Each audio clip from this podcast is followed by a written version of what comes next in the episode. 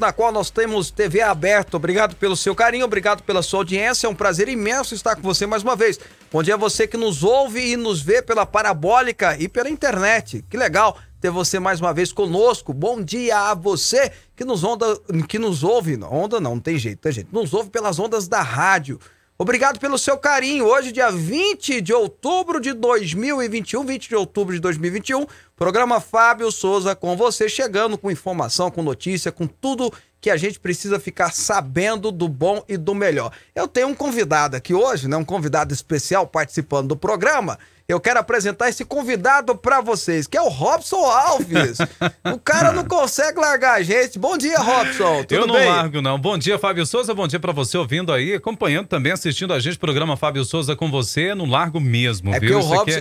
É, é. Antes que o pessoal assuste, é, o Robson tá como convidado hoje. Ele não né? é mais, ele não é mais colaborador da empresa, mas ele disse que queria participar hoje e é sempre muito legal ter ele com a gente aqui. Agora deixa eu apresentar para você o Joab, o Joab Araújo que vai estar tá aqui aqui conosco. Vamos ver se é a partir de hoje, né, Joab? Bom dia! bom dia, bom dia, Fábio, bom dia, Robson, bom dia, ouvintes, bom dia, telespectadores. E eu tô aqui para ser experimentado, né? Agora veja, agora veja que eu não consigo escapar dos flamenguistas, né? É Acabei é de saber que o Joab é cara. é flamenguista, meu Deus do céu. Não. Pois é, pois é. ok, então o programa Fábio Souza está começando. Hoje a gente vai conversar com o ex aliás, com o presidente do Partido Progressista do Estado de Goiás, ele que é ex-ministro das cidades, ex-deputado federal, ex-secretário do Estado, ex-secretário de Estado lá de São Paulo, o Alexandre Baldi vai estar conversando com a gente, até porque ele pretende ser candidato a senador e a gente vai estar conversando sobre esse projeto.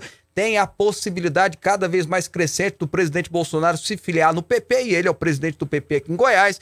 Enfim, esses e outros assuntos serão debatidos, discutidos com o Alexandre Baldi no programa de hoje. Tem também notícia, tem informação, tem passeio da Polícia Federal. A Polícia Federal passeou em dois estados do Brasil hoje, né? Visitando gente assim poderosa, né? O governador do Tocantins que o diga. A gente vai estar conversando sobre isso e outros assuntos. E é claro, claro, claro que nós vamos também tratar da CPI que Graças a Deus está acabando, né? Meu Deus do céu, que vergonha isso, né? Mas antes de mais nada, a gente sempre tem o versículo do dia. Vamos lá? Versículo do Agora, dia. no programa Fábio Souza com você. É momento de fé e reflexão. Tá estreando aqui também com a gente hoje o Israel Davi. Depois eu vou, qualquer dia desse, eu vou fazer uma entrevista com ele, porque o Vaguinho já tá um ano com a gente. A gente nunca ouviu a voz do Vaguinho aqui no programa. Né? Depois eu vou conversar tanto com o Israel quanto com o Davi. Bom, o versículo diz assim: Isaías 64, verso 8 diz: Contudo, Senhor, tu és o nosso Pai. Nós somos barro, tu és o oleiro. Todos nós somos obras de tuas mãos. Somos o barro, somos o vaso, né? Somos a modelagem na mão de Deus e ele vai nos conduzindo, vai nos preparando, vai nos organizando e assim a gente tem condição de construir a nossa vida de alguma forma, de alguma forma positiva.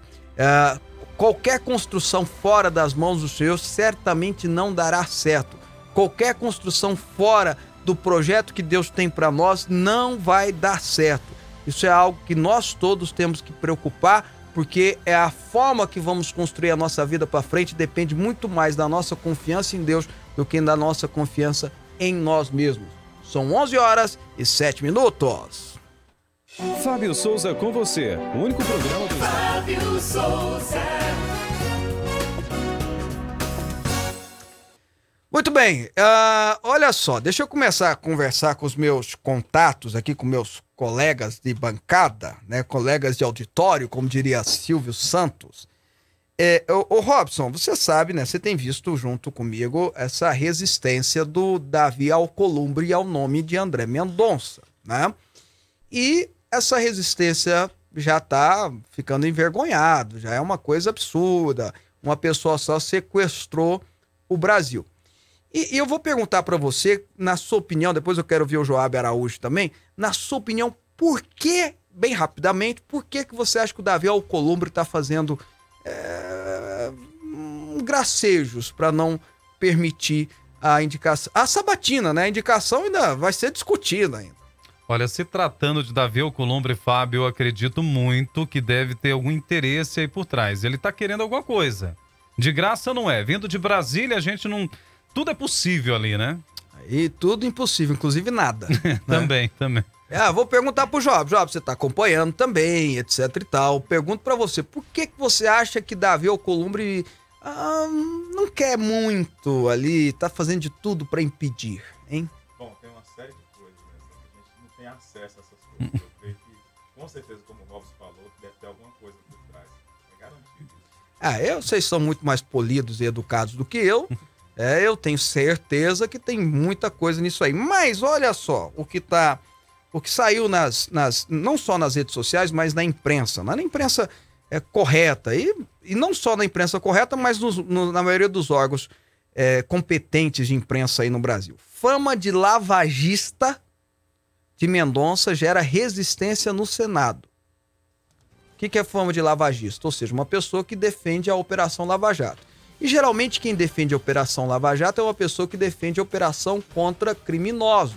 Contra criminosos do colarinho branco. Contra criminosos de, de muita, muito dinheiro no bolso e pouca saúde para dar e vender.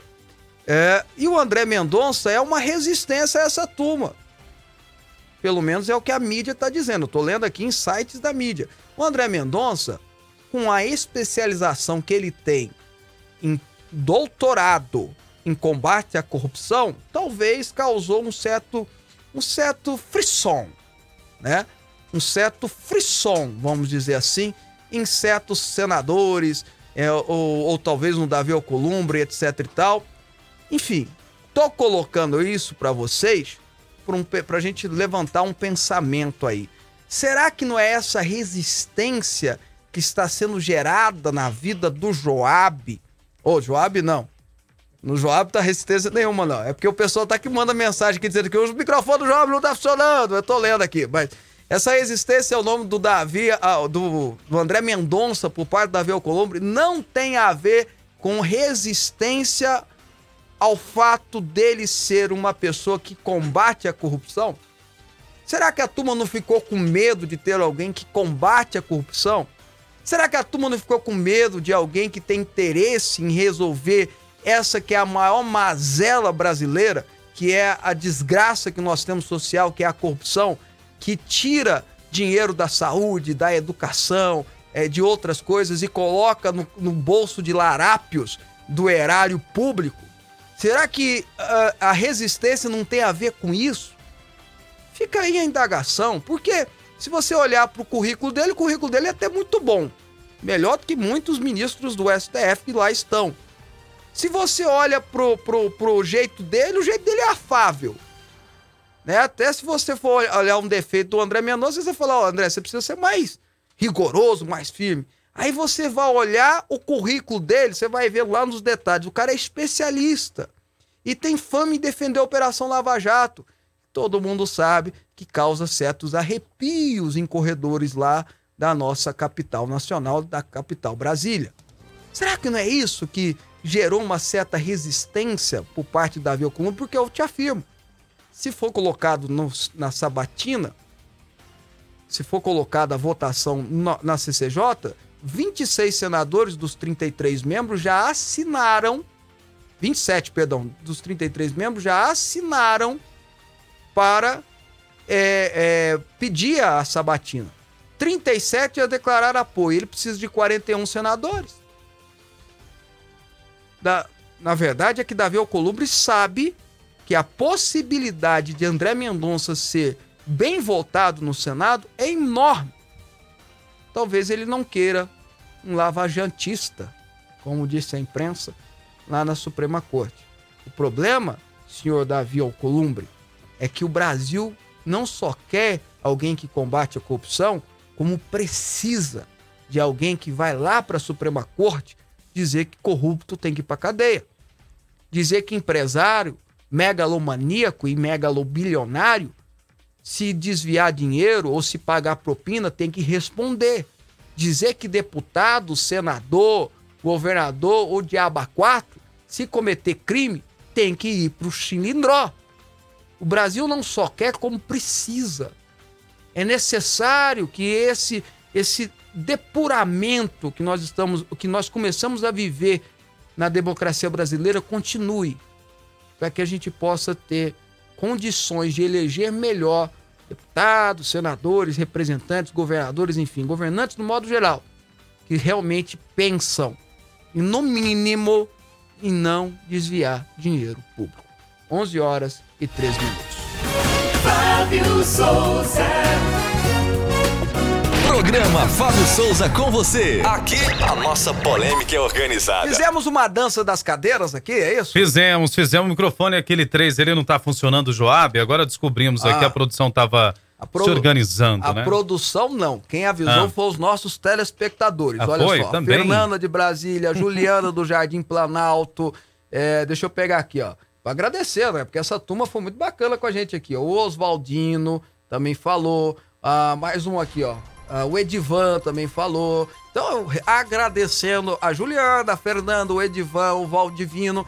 A gente agradece todo mundo que mandou mensagem dizendo assim: olha, o microfone do Joab não tá funcionando, a gente não ouviu nada que ele falou. Então, vamos falar de novo. Agora bom dia, sim. Joab. Bom dia, Fábio. Bom dia, Robson. Bom dia, ouvintes. Bom dia, telespectadores também. Agora Obrigado sim, aí pela, voz bonita, você viu? pela Ô, ô, Robson, ah, é recepção só- calorosa. É né? só porque é a primeira vez dele e o microfone dele não É. funciona.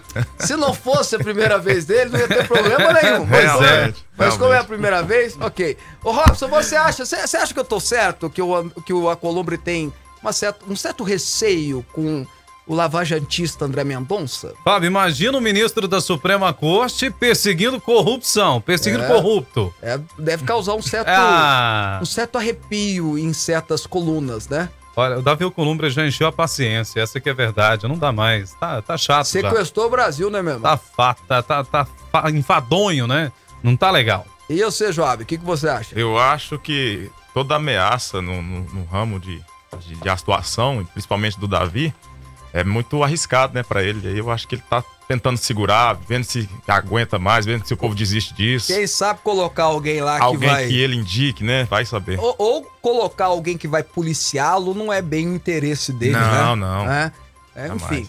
Vamos para as notícias, Robson. Vamos lá, trazendo informação para você acompanhando o programa Fábio Souza com você. O grupo de senadores que forma a maioria da CPI da Covid decidiu retirar do relatório do Renan o indiciamento do presidente Bolsonaro pelas supostas práticas do crime de genocídio de indígenas e homicídio qualificado. A presença das acusações era um dos principais pontos de divergência entre os membros da comissão. Parece o parecer final feito pelo relator da CPI, Renan Calheiro, será apresentado oficialmente nesta quarta-feira. A acusação de homicídio deverá ser substituída na versão final do relatório como crime de epidemia com resultado de morte. Também foi combinado entre os senadores a retirada de previsão de indiciamento do senador Flávio Bolsonaro, filho do presidente, pelo crime de advocacia administrativa. O parlamentar será indiciado por incitação ao crime de improbidade administrativa. Incitação ao crime. Ah, eu né? não, eu não sei nem o que falar, mas vai, continua, vai. Em uma versão preliminar do relatório que compôs para resumir as conclusões da CPI da Covid, Renan Calheiros, com auxílio de juristas, imputou ao presidente Jair Bolsonaro o cometimento de 11 crimes durante a pandemia, sendo 10 comuns e um de responsabilidade. Entre os delitos do Código Penal, havia crimes contra a saúde pública, como, por exemplo, o charlatanismo, por causa da recomendação do uso da hidroxicloroquina, ou a infração de, med de medida sanitária preventiva, pela participação em eventos com aglomerações. Entre os crimes comuns, Fábio chamou a atenção o mais grave deles, o de homicídio qualificado. Meu Deus. Pelo acordo entre os senadores do grupo. Homicídio qualificado. Homicídio, olha isso. Pelo acordo entre os senadores do grupo majoritário da CPI, estarão mantidas as acusações de crime de epidemia com resultado de morte, infração de medida sanitária preventiva, charlatanismo, incitação ao crime, falsificação de documento particular, Eita, emprego de irregular de verbas públicas, eita. Pois é, prevaricação, crime contra a humanidade e Eita. crimes de responsabilidade. É a narrativa, né, meu amigo? Meu Deus do céu. E se eu incitar um crime, então eu cometi um crime. Ô, ô, Robson, o relatório, o relatório tem nada mais, nada menos do que 1.178 páginas. Eu recebi, eu tô aqui no meu celular com o relatório. Lá ele pede indiciamento de 70 pessoas, entre elas, é, youtubers. Sabia disso? Pois é. Entre elas, pastor Silas Malafaia. Ah, também? Pediu indiciamento pastor Silas Malafaia por propagação de fake news. Que isso, hein? E esse crime nem existe no Código Penal, né? Mas eles, eles vão tentar fazer um duplo, duplo, duplo twist carpado, né? Jurídico, para tentar arquivar. E aí a maior vergonha é saber que tem juristas que assinaram. Mas negócio de jurista assinar ou ajudar o Renan a fazer é conversa para boi dormir, né? É assessor dele lá do, do gabinete, que é formado em direito, escreveu. Não é jurista, porque jurista de verdade, jurista é, com certo gabarito, né? Com, com nome, não vai botar uma, uma besteira dessa. Eu não estou dizendo que o presidente não deva ser responsabilizado por algum ato. Eu estou dizendo que tem que ter esse ato. Se houve ou se houver esse ato, que ele seja responsabilizado. Agora, esse relatório, que é uma narrativa, vou lembrar vocês que os próprios senadores do chamado G7 acharam ridículo o que estava sendo feito.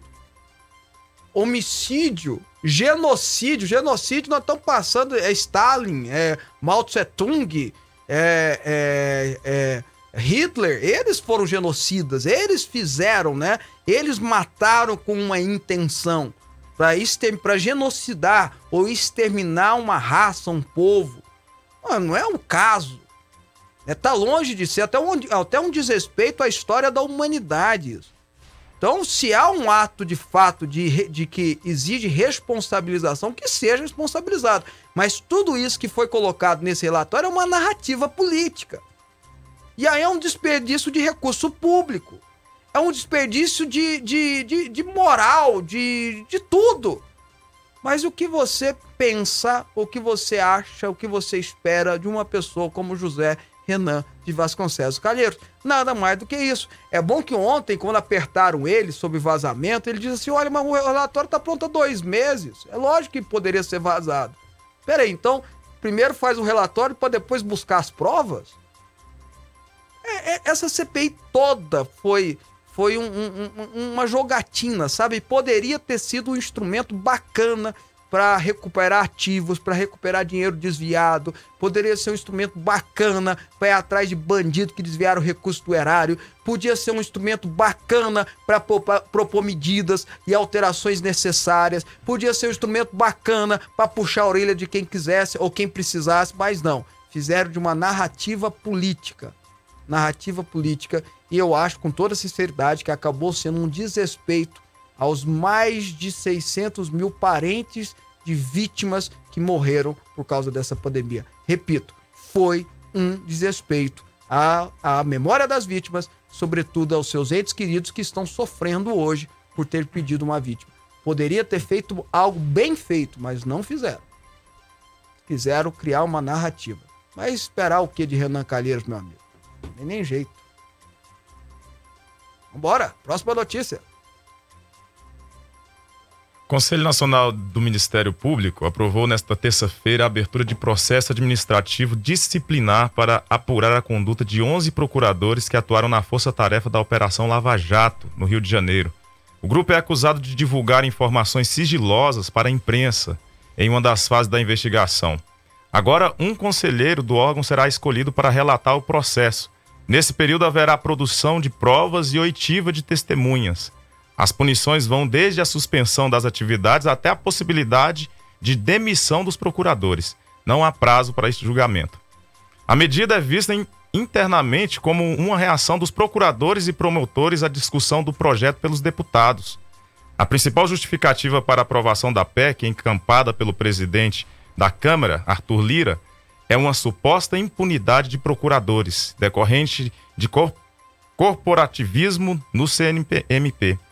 Nesta segunda, a entidade já havia aprovado a demissão de Diogo Castor de Matos, procurador da República no Paraná, e ex-integrante da Lava Jato, que foi alvo de processo administrativo por causa da contratação de um outdoor em homenagem à operação. O CNMP julgou o processo procedente com placar de seis votos a cinco. O colegiado concluiu que ele cometeu improbidade e quebra de decoro. A denúncia ao CNMP contra os 11 procuradores do Rio de Janeiro foi oferecida pelos ex-senadores Romero Jucá, Edson Lobão e seu filho Márcio Lobão. O processo gira em torno de um release, texto da assessoria de comunicação do Ministério Público Federal, sobre uma denúncia da Força Tarefa contra os três sob acusação de recebimento de propina na construção da usina nuclear de Angra 3. A, de, a defesa dos ex-senadores e de Márcio Lobão alega que no momento do oferecimento da denúncia, em 9 de março de 2021, as informações estavam sob sigilo, motivo pelo qual não poderiam ter sido divulgadas. O texto foi divulgado no dia seguinte à acusação e a restrição só foi derrubada oito dias depois por decisão judicial. Os procuradores, entretanto, alegam que comunicados desse tipo são corriqueiramente feitos pelo Ministério Público Federal e pela própria Procuradoria-Geral da República. Já a Câmara dos Deputados vai tentar votar novamente na tarde desta quarta-feira, hoje, né, a PEC que altera a composição do Conselho Nacional do Ministério Público. A análise da proposta já foi adiada três vezes. Mais uma vez, o presidente da Casa, Arthur Lira, cancelou a sessão pela falta de acordo sobre o texto. São necessários 308 votos para aprovação. De autoria do deputado Paulo Teixeira, a PEC pede a criação de um código de ética do Ministério Público em um prazo de 120 dias. Determina que o CNMP passe a ter 17 integrantes, com cinco indicados ou eleitos pelo Poder Legislativo.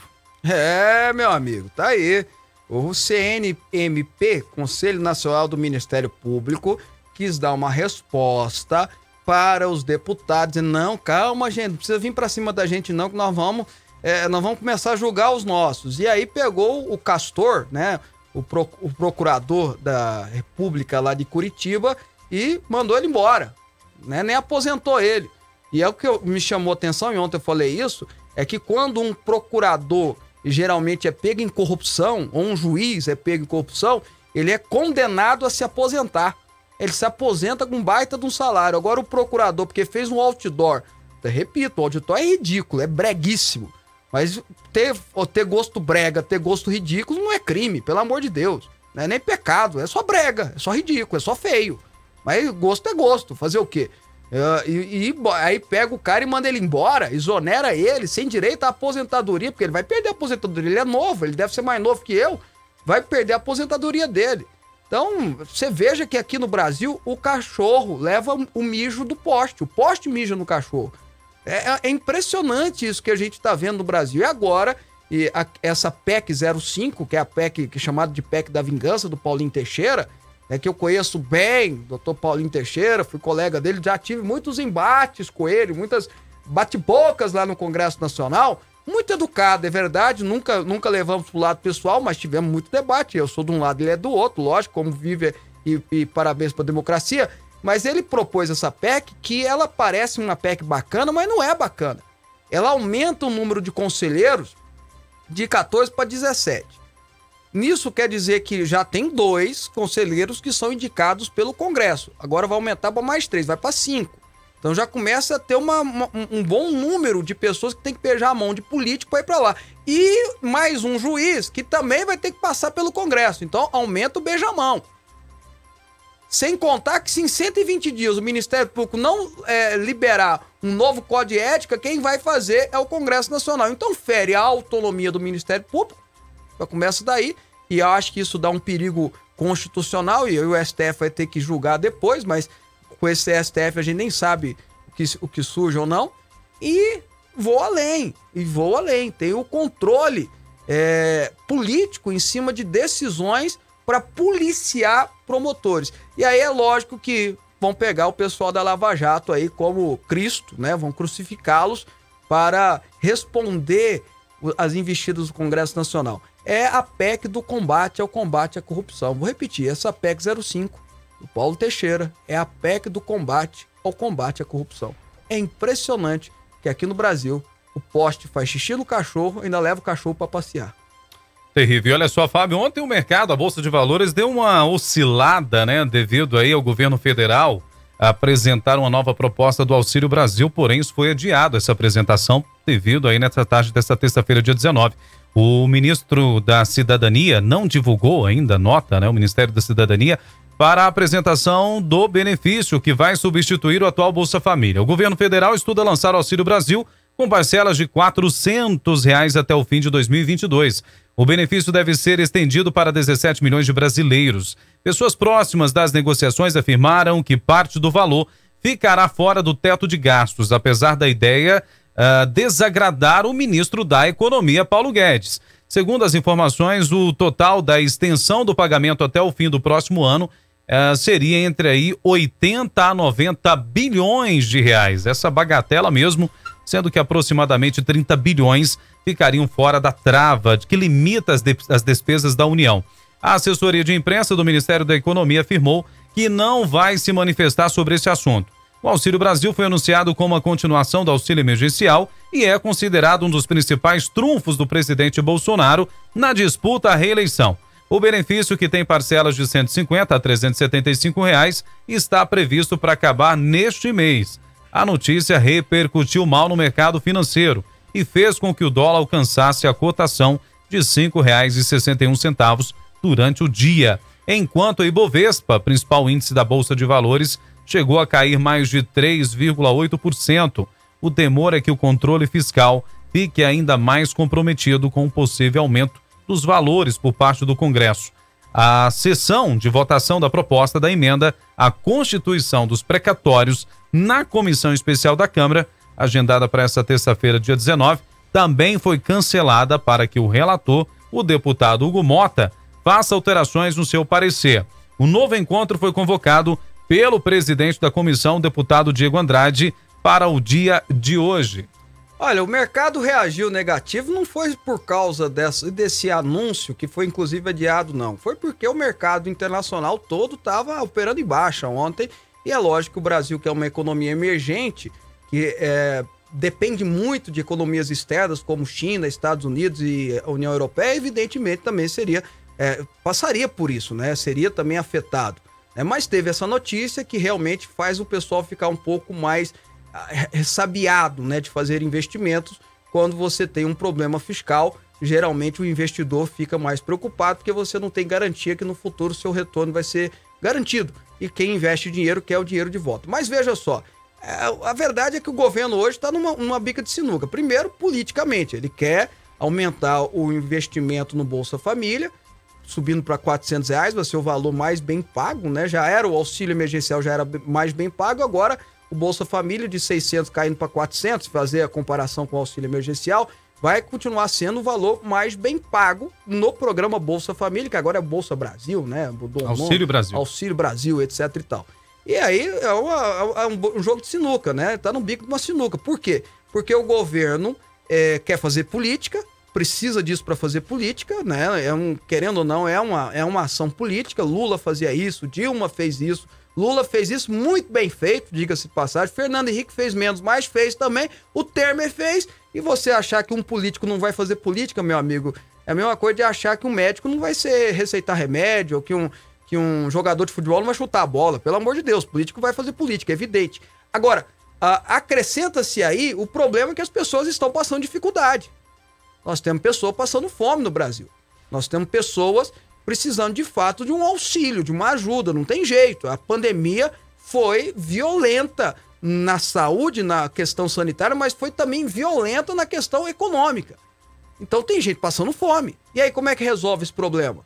Então, dando um auxílio para essas pessoas poderem comprar alimentos, e aí tem que ter uma garantia de uma segurança alimentar, ou seja, que o dinheiro seja de fato compra. Aí fica a minha sugestão de fato usado é, para comprar alimentos e, e no comércio local onde a pessoa recebe o recurso e o combate. Tem que ter um combate muito ostensivo, porque eu lembro que, que a Bolsa Família tinha vereador recebendo no interior da Bahia, do interior... pelo amor de Deus, né, gente? Aí é uma vergonha. Ser dinheiro para quem precisa. Ser dinheiro para quem realmente passa fome. Agora, só é, mudando de assunto rapidinho, antes do Joab falar a próxima notícia, ó, é porque saiu agora, tá? Um, como diz o Robson, breaking news. Pastor Silas Malafaia e outras três pessoas foram retiradas do texto final da CPI do Covid. Estava até ontem, deve ter tido alguma coisa. Além dele, uh, Robson dos Santos da Silva, secretário especial da Saúde Indígena, Emanuel Catori, um dos sócios da farmacêutica Belcher, ou Belker, não sei como é que pronuncia, Marcelo Augusto Xavier da Silva, presidente da FUNAI. Eles constavam no documento preliminar do, do Renan Calheiros, mas agora para votação de hoje, para apresentação mesmo, tiraram esses três nomes. Deve ter tido alguma pressão lá do Marcos Rogério, Companhia Limitada, ou senadores de bobo que não tem nada, né? Senador de bobo não tem nenhum andado, né? Olharam e falaram assim: vamos levar uma briga dessa para cima da gente? Toca a barco. Um ex-chefe da inteligência militar venezuelana informou à justiça da Espanha que os governos de Hugo Chávez e Nicolás Maduro fizeram pagamentos ilegais a partidos e políticos de esquerda no país europeu e na América Latina. Pois é, entre eles os ex-presidentes do Brasil, Luiz Inácio Lula da Silva, não. que não é novidade, é, da Argentina também, Nestor Kirchner, e da Bolívia, Evo Morales. Hugo Armando Carvajal Barrios, conhecido como Polo Carvajal, é um general chavista que foi preso em Madrid em setembro, considerado o fugitivo mais procurado dos Estados Unidos por tráfico de drogas. Carvajal foi chefe da inteligência militar da Venezuela nos governos de Chávez e do atual ditador Nicolás Maduro. Os Estados Unidos o acusam de tráfico de drogas, lavagem de dinheiro e colaboração com as Forças Armadas Revolucionárias da Colômbia, as famosas FARC, para contrabandear drogas para território americano. Ele segue preso na Espanha enquanto é analisado seu pedido de extradição aos Estados Unidos. O general informou ao juiz que esse esquema de financiamento ilegal a movimentos políticos de esquerda teria funcionado durante pelo menos 15 anos. Em 2007, a alfândega argentina encontrou cerca de 800 mil dentro da, de uma mala em posse de um empresário venezuelano, 800 mil dólares, né? dentro de uma mala em posse de um empresário venezuelano que havia chegado a Buenos Aires em um jato alugado que havia saído de Caracas. Em nota, a assessoria de Lula negou que ele tenha recebido dinheiro da Venezuela. É, vai lógico que vai negar, né? Mas assim, é, que o Brasil investiu dinheiro nesses lugares, na ditadura, isso é oficial. O Banco Nacional de Desenvolvimento, o BNDES, gastou dinheiro lá fazendo obras e emprestando dinheiro para não só para esses países, mas outros países que fazem parte desse chamado Cone Sul que eles tinham, que eram governados na época por partidos que pensavam iguais ao PT, socialistas e etc e tal. E agora nós temos essa acusação que é muito séria, que ainda não tomou muito corpo aqui no Brasil, porque na verdade a investigação é em cima do Podemos da Espanha. Né, que é um partido de esquerda lá. É lógico, os espanhóis estão interessados nisso. Esse Polo Cavarral, ele é o maior traficante, segundo os Estados Unidos. Quem fala isso é o, é o, o, o DIA, né? DEA, DEA, DIA lá que faz a, o combate às drogas nos Estados Unidos. Ele é o maior traficante de drogas hoje na atualidade. Ele é a pessoa mais responsável em enviar drogas para os Estados Unidos. Em contrapartida disso, ele era general do exército chavista e chefe da inteligência, tipo o chefe da, da, da, da CIA, né? O chefe da CIA é, colombia, colombiana, colombiana não, perdão, venezuelana ou bolivariana, como vocês queiram chamar. E esse cara tá dizendo que partido, aí vamos pensar no nosso curral, que o problema é nosso, vamos pensar no nosso problema. Que partidos receberam recursos oriundos do exterior. Não é a primeira vez que tem essa acusação, não é a primeira vez que tem algo nesse sentido, só que, prestem bem atenção que eu vou dizer, segundo a legislação brasileira, se um partido recebe dinheiro do exterior, Dinheiro lícito, tá? Não tô nem pensando em tráfico de droga, das Farc, etc e tal. Não, tô falando dinheiro lícito. Se ele recebe, segundo a legislação brasileira, ele perde o registro. Ele perde o registro. Então, em tese, se fosse comprovado esse, esse dinheiro vindo, vamos supor que seja do empresário que pegou o dinheiro do bolso dele. Eu quero ajudar meu irmão Lula, meu irmão Betista, e mandasse o dinheiro para cá, perdi o registro. Agora imagina nessa acusação do Polo Cavarral dizendo que é dinheiro do tráfico de drogas. Isso é muito sério. Eu só estou trazendo a acusação até agora. Isso é muito sério. As pessoas ainda não pararam para perceber o que está acontecendo. Muito sério isso. Bom, depois do intervalo nós vamos conversar com o presidente do Progressista em Goiás, o ex-ministro Alexandre Baldi. Ele vai estar conversando com a gente sobre o partido, sobre as suas intenções de ser candidato a senador no ano que vem e também da possibilidade cada vez mais crescente do presidente Bolsonaro. Ontem mesmo a deputada federal Alice Silva falou isso aqui, estar se filiando ao PP. A gente vai estar conversando com ele esses e outros assuntos que foram surgindo aqui na nossa mesa. Depois do intervalo a gente volta. Você está ouvindo Rádio Aliança M1090 e Fonte FM Digital. O Leonardo é um cara simples, precisa de pouco para ser feliz. Um sítiozinho. Ah, uns 5 mil hectares tá bom. Um carrinho. Um turbo conversível que dá 300 por hora. Uma TVzinha. Qualquer 90 polegadas me serve. E de vez em quando um churrasquinho. Seu Léo, chegou um caminhão de linguiça. Ué, velho, só um? Linguiças recheadas super frango, pequi, bacon, queijo coalho e pimenta. Um exagero de sabor. Frango é super frango. Fonte FM. Precisa de uma leitura envolvente capaz de transformar a sua mentalidade e colocar a sua vida no rumo certo? Então não perca tempo e adquira o livro Na Vertical, 11 Pilares para o Sucesso, do Bispo Fábio Souza, publicado pela editora Quatro Ventos. Disponível em todas as livrarias. Na Vertical, a direção que você procura. Informações: 62 3541 7800. Rádio Aliança M1090 e Fonte FM Digital. Pensão em dobro para você. dia,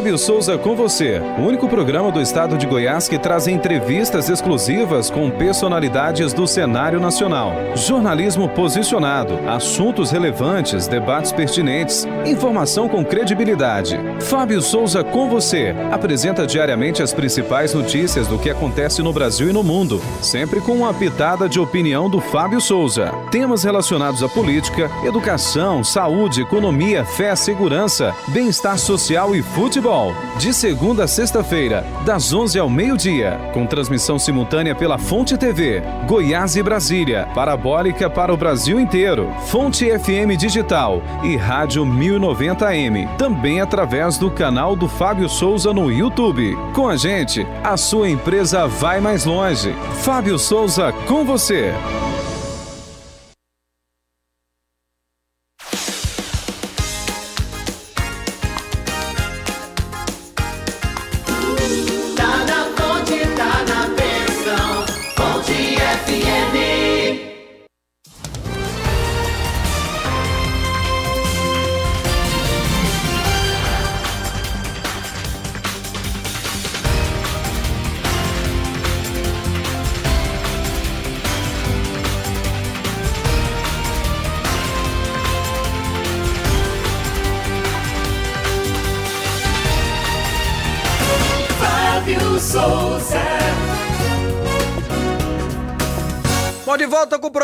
Fábio Souza com você ao vivo pela Fonte TV para todo o estado de Goiás e para Brasília, TV aberta, parabólica internet para o resto do Brasil e pelas ondas da Rádio AM FM online. Obrigado pelo seu carinho, obrigado pela sua companhia, muito bom ter você conosco. Muita gente mandando mensagem aqui que tá feliz que o Robson tá participando do programa, achou que não ia ver mais o Robson, né? Mas o Robson resolveu invadir o nosso programa aqui hoje como convidado e vai ser sempre muito bem-vindo aqui. E a estreia do Joab Araújo aí, muita gente também mandando mensagem para ele. Boa sorte, Joab. Ok, tá registrado aqui. Bom, a partir de agora a gente vai conversar com o presidente do Partido Progressista em Goiás, ex-ministro das cidades, ex-deputado federal, ex-secretário de Estado também, uh, e meu amigo pessoal, Alexandre Baldi. Bom dia, ministro, tudo bem? Seja bem-vindo. Bom dia, bom dia, meu amigo Fábio de Souza, nosso querido ex-deputado estadual, federal. Obrigado pela oportunidade, uma grande honra poder estar contigo aqui nessa manhã de quarta-feira. Bom, ministro, eu vou começar a perguntar para o senhor sobre o Partido Progressista, porque a notícia que está rondando, e até ontem, como eu disse, a deputada Alê Silva falou sobre isso, acho que o Major Vitor Hugo também falou na semana passada aqui no programa, ou duas semanas atrás, que cresce cada vez mais a possibilidade do presidente Bolsonaro de se filiar no PP. Como é que está essa conversa? Fábio, a filiação do presidente Bolsonaro é um assunto que vem se aquecendo né, dado aí o prazo que cada vez vem diminuindo. Então, o diálogo dele para retomar ao Partido Progressista, lembrando que ele foi, é, junto contigo, inclusive, deputado federal na Câmara dos Deputados pelo Partido Progressista, está bem encaminhado. É, eu diria que mais de 90% da, dos detalhes que foram conversados estão bem alinhavados. Portanto, agora é somente é, as posições dos diretórios estaduais para que todos né, o recebam e todos que entram ou que entrarão no partido possam já começar também né, bem alinhados, bem alinhavados, né, porque há aí, é claro, divergências, há aí convergências que precisam ser muito bem essas arestas que possivelmente poderão aparecer já evitadas, mas eu acredito que esse assunto deve ser resolvido aí nos próximos dias.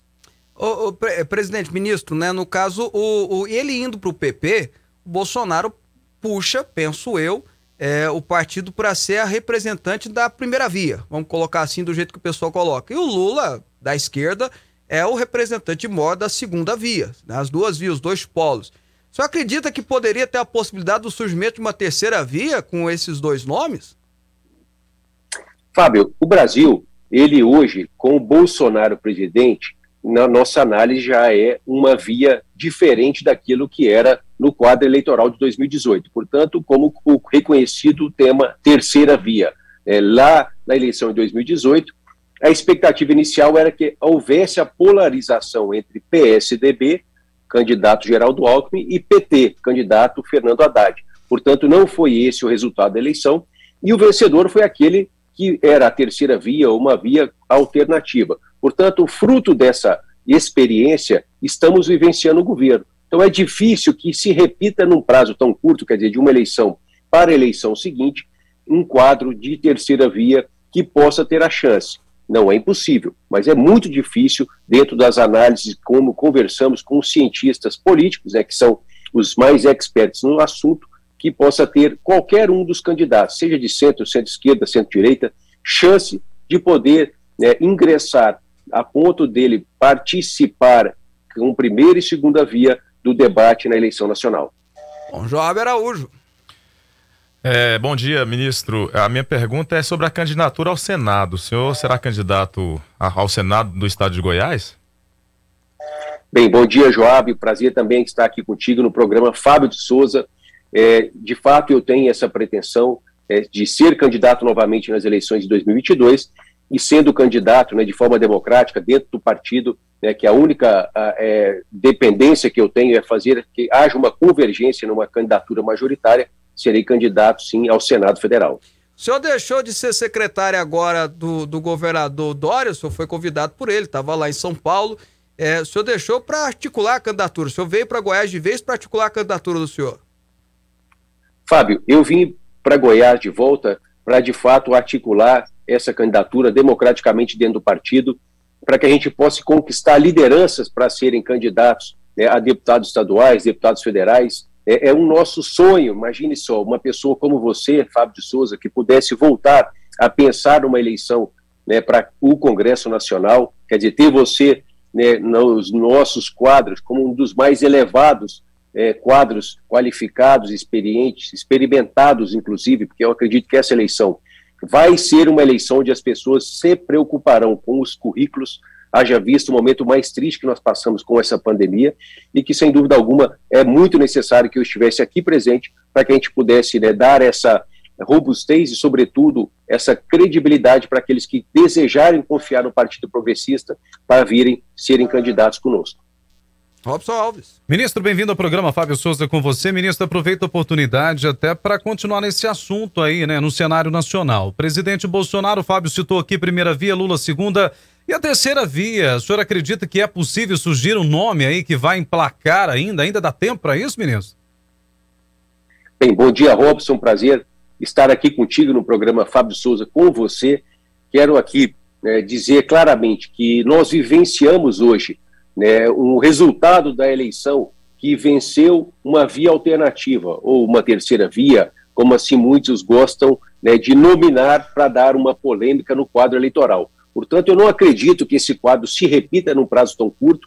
É, digo isso não pela minha experiência, mas pela experiência que eu escuto de cientistas políticos e, sobretudo, de profissionais né, que estão analisando quadros eleitorais há muitos anos e pessoas experientes então, de fato, é muito difícil, para não dizer quase impossível, que haja é, algum nome de centro, centro-esquerda, centro-direita, que consiga entrar, é, furar essa bolha, como eu acredito que seja, entre primeira e segunda via, entre Bolsonaro e Lula, numa disputa de, como podemos dizer, de Goiás, Vila, Fla-Flu, né, no quadro das eleições presidenciais para 2022. E, e, aqui em Goiás, presidente, o, o, o, o PP voltou agora a estar na base do governador Caiado. É uma tendência também ou ainda não está fechado isso? Fábio, não existe nenhum acordo firmado para a eleição de 2022 com o governador Ronaldo Caiado. Existe, né, novamente, a presença do partido dentro do governo, com a possível presença de quadros do partido ajudando o governo administrativamente, mas nada discutido, dialogado sobre coligação, aliança partidária, sobretudo para a eleição de 2022. Olha, eu, agora eu vou fazer uma pergunta que eu, que eu gostaria de fazer, até porque eu tenho uma preocupação muito grande quando eu vejo o atual cenário do Senado brasileiro, né? Com raríssimas exceções, na minha opinião, tá bom, uh, ministro? Com raríssimas exceções, são senadores assim muito aquém daquilo que o Brasil merece, precisa, em questão de representatividade, em cabeça boa, em opinião, em projetos, em propositura, enfim. Eu acho que o Brasil está muito mal servido de senadores. Eu acho que eu nunca vi o Brasil tão mal servido de senadores, a casa que já teve lá Juscelino Kubitschek, Rui Barbosa e tantos outros nomes.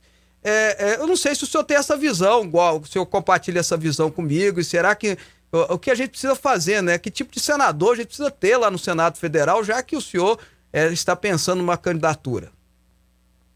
Bem, Fábio, eu compartilho, comungo do seu pensamento é, o Senado sempre, historicamente, foi reconhecido como a casa revisora, a casa da serenidade. É a Câmara, por representar como a casa do povo brasileiro, é, ter a proporção da população de cada estado na sua representatividade do plenário da Câmara, poderia, então, discutir temas que fossem mais populistas e menos, obviamente, é, contributivos para os entes, sejam estados ou seja o próprio governo federal. E o Senado é a casa né, da, da, da, dos entes, né, da federação. E, nesse sentido, dava o tom de serenidade, de tranquilidade, de equilíbrio e, sobretudo, nesses projetos de leis que viessem da Câmara, que eram mais, como disse, populistas e, obviamente, menos federativos ou propriamente de interesse do governo federal. Portanto, nessa legislatura, nós percebemos sim que foram muitas figuras novas, uma renovação muito grande, e que nós percebemos que não houve ali uma melhora, ou mesmo a gente pode dizer uma manutenção dessa capacidade serena de analisar né, o quadro, as legislações que estão lá sendo pautadas e apreciadas, e, sobretudo, né, quando a gente percebe que uma própria sabatina de um ministro do STF, quer dizer, a mais alta corte da justiça brasileira, fica aí há tanto tempo sendo discutida. Portanto, nós precisamos sim Fábio, ter senadores que tenham experiência, mas que tenham principalmente equilíbrio, né? quadros que são é, é, oportunistas, circunstanciais, é, aqueles que gostam de lacrar, como dizem muito nas redes sociais, muitas vezes eles não conseguem dialogar, não conseguem construir pontes e construir soluções para pacificar temas que são caros à população brasileira, temas da saúde, temas da educação, temas de uma Suprema Corte, temas mais variados possíveis. Portanto, com o meu desejo, Fábio, é justamente por trazer né, a minha personalidade sempre de pacificação, nós já tivemos a oportunidade de experimentar a experiência né, de deputado federal, né, fui relator de matérias legislativas, assim como você, importantes, né, para que a gente pudesse construir soluções e não problemas que desencadeia em consequências ruins para a população brasileira. Agora, ministro, em relação também ao. Vamos falar do Senado, né? Vamos continuar nesse assunto. Nós temos ali o senador Columbre, um pedido, né? Uma indicação do presidente Bolsonaro com relação ao ex-ministro André Mendonça para ocupar uma vaga na Suprema Corte. E essa sabatina está sendo aí adiada cada vez mais. Como que o senhor vê essa situação hoje? Bem, eu vou ser muito sincero. Como todas as pautas que sempre fui a favor, essa talvez seja até mais importante que matérias legislativas. Então, se o Senado é contra, que aprecie e, re, e recuse, e negue. Se o Senado é a favor, que aprecie e aprove. Agora, o que nós não podemos é, permitir assim como as leis, as boas leis que são necessárias para o Brasil e para os brasileiros, nós não podemos deixar é, os assuntos não serem apreciados para que eles possam, então, prejudicar a população. E aí você vai falar assim, por que, que prejudica a população, é, é, Baldi, a não indicação de um ministro? As apreciações da, do plenário do Supremo Tribunal Federal hoje tem 10 membros, tem 10 ministros. Nós temos, claro, as turmas, são cinco membros de cada lado, e o presidente não atua nas turmas. Portanto, nós temos menos um partícipe das turmas e menos um do plenário, sendo que o presidente é sempre o pacificador do plenário. Portanto, no Supremo, a nossa mais alta corte judicial brasileira, são discutidas é, é, variadas situações do Brasil. E nós não podemos é, imaginar que ficaríamos sem o ministro da Suprema Corte sequer um mês. Então, isso é, é claro que é importante a vida do povo brasileiro. É, por que, que influencia? Influencia em tudo. Influencia em relações entre empresas, entre pessoas, entre Estado e população, entre Estado e interesses privados, tudo. Tudo ali é discutido. Crimes, casos civis. Então, é de fato muito importante é, que as pessoas muitas vezes, ah, para que, que eu vou discutir? O que, que tem de importância na minha vida um ministro da Suprema Corte. Tem muita importância, porque uma decisão da Suprema Corte desencadeia uma jurisprudência que vai ser seguida por todo o judiciário brasileiro em todas as suas instâncias. Bom, quero agradecer o ministro Alexandre Baldi, que participou com a gente dessa, desse bate-papo tão importante. Obrigado, ministro. Foi um prazer revê-lo. Obrigado eu, Fábio de Souza, obrigado Joab, obrigado Robson, obrigado mais uma vez pela oportunidade através da Fonte TV, do programa Fábio de Souza com você. Parabéns pelo seu trabalho, Fábio. Parabéns pela sua trajetória, homem honrado, dedicado, que eu sempre admirei. Eu entrei na vida pública depois de você e, sem dúvida alguma, você foi uma das pessoas que eu e muitos outros nos espelhamos para que a gente possa seguir pela sua trajetória, a sua honradez, a sua retidão, o seu trabalho, a sua dedicação, mesmo sem precisar estar ou estava na vida pública, e o desejo é que você volte para que você e para que nós tenhamos pessoas sérias e comprometidas com o povo, como você sempre foi. Obrigado pela oportunidade. Eu agradeço as palavras elogiosas. Um abraço. Tá aí. Conversamos com o presidente do Partido Progressista de Goiás, ex-ministro da cidade, ex-secretário, ex-deputado federal Alexandre Baldi. Um bate-papo muito interessante. Ele falou um negócio muito interessante, Joab e, e Robson a gente precisa começar a raciocinar, né? Que o Robson falava muito aqui no programa. Falava porque não faz mais parte do quadro, né, Robson? Não, não é, não é, não é. Não, não tô Olá. brincando. Não é, tô brincando. O Robson sempre fará parte. Mas o que que eu falava? Mas você falava assim, ah. o brasileiro precisa começar a se preocupar com as eleições do legislativo. Total. É, total. o brasileiro preocupa muito com a eleição do executivo e esquece muitas vezes do legislativo. Ele, ele decide, ele pensa que ele vai votar para governador, para prefeito, para presidente. Mas na hora de votar para deputado, como é que você falava? Pega o papelzinho do chão. É, qualquer né, um tá bom. indicação pois é. disso, daquilo outro. Eu um dia ainda quero falar sobre indicação aí de líder religioso. Vou falar, vou falar. Indicação de político, vou falar sobre isso. Um dia eu vou falar aqui. Mas é isso aí. Robson, eu queria só falar Você um vai pouquinho... falar de pastor, que alguns pastores que vendem rebanho? Vamos falar do, do, do ah. passeio da Uber da Federal, por favor? Ah, então vamos lá. lá. Lá no Tocantins teve passeio da Uber do Federal, não foi isso? Deixa eu pegar aqui essa, not... é, porque... essa informação. Cadê, cadê? Uber Comfort, né? É, tá, é, com, tá o, com você aí? Tá com não, você? Dá não. uma olhada aí. Não? Deixa eu ver aqui. Cadê o passeio do Uber da Federal, meu Deus tá do céu? Aqui. Deixa eu ver se tá aqui embaixo, aqui no meio das... Mais um pouquinho, vamos Leu lá. Aí, Programa gente, ao vivo. Quer que eu fique enrolando aqui? É. Além do Vai passeio mandando abraço Federal, aí, ó. tem um cara chamado Isaac Columbre que foi ah. preso ontem, ou aliás, foi preso hoje de manhã, que é primo do senador Columbre, não, não quero dizer que tem alguma coisa a ver, se você for responsabilizar por tudo que seu primo faz, você tá enrolado, né? Ainda mais quem tem muito primo.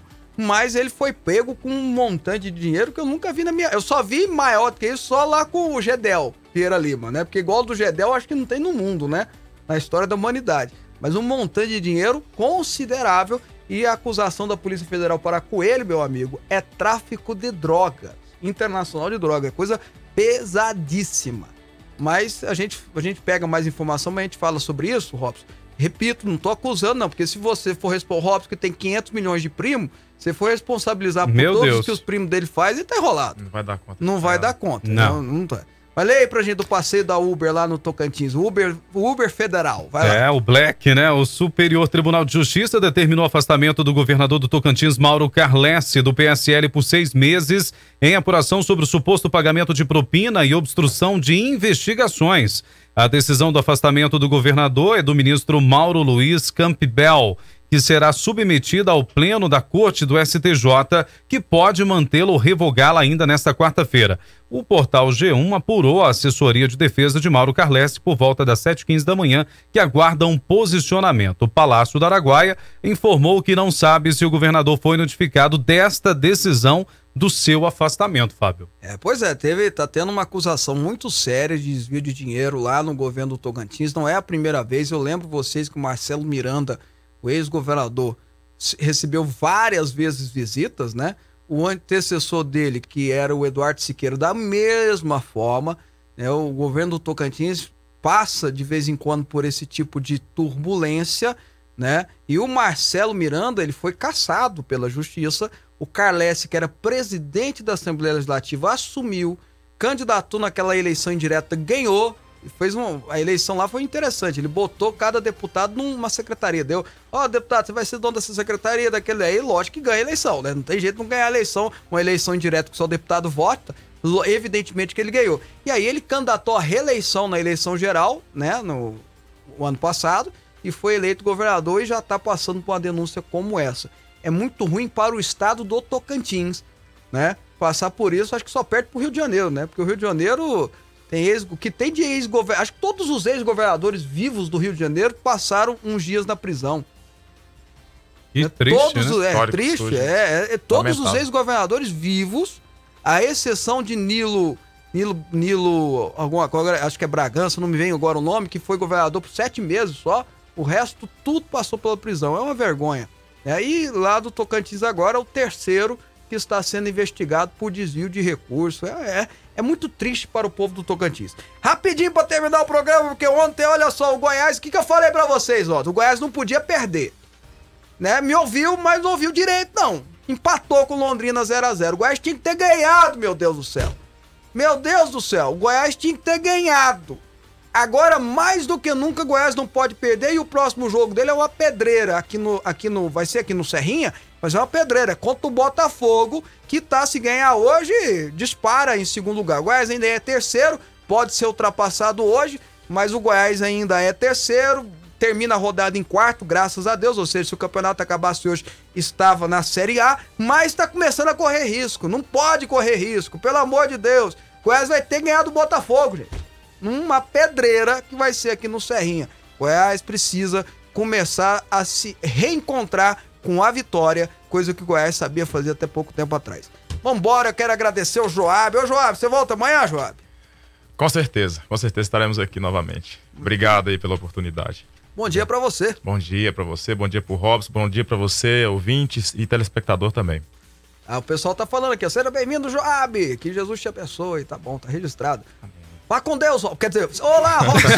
bom dia, Robson. Bom dia, bom dia, Fábio Souza. Bom dia, Joab, o nosso querido ouvinte telespectador também. Tenha um dia feliz e amanhã às 11 tem mais programa Fábio Souza com você. Não esquece, quer rever essa entrevista e outras mais no canal Fábio Souza Oficial no YouTube. Tchau. Olha, eu quero pedir perdão a todo mundo que mandou mensagem. A gente acabou não conseguindo ler como a gente geralmente tenta ler todas. Mas não desiste da gente, não. Continua mandando mensagem. Amanhã a gente lê sim, tá bom?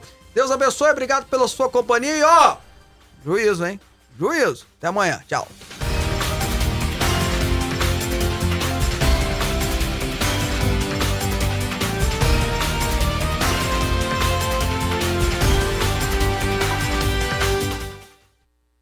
Você está ouvindo Rádio Aliança M1090 e Fonte FM Digital.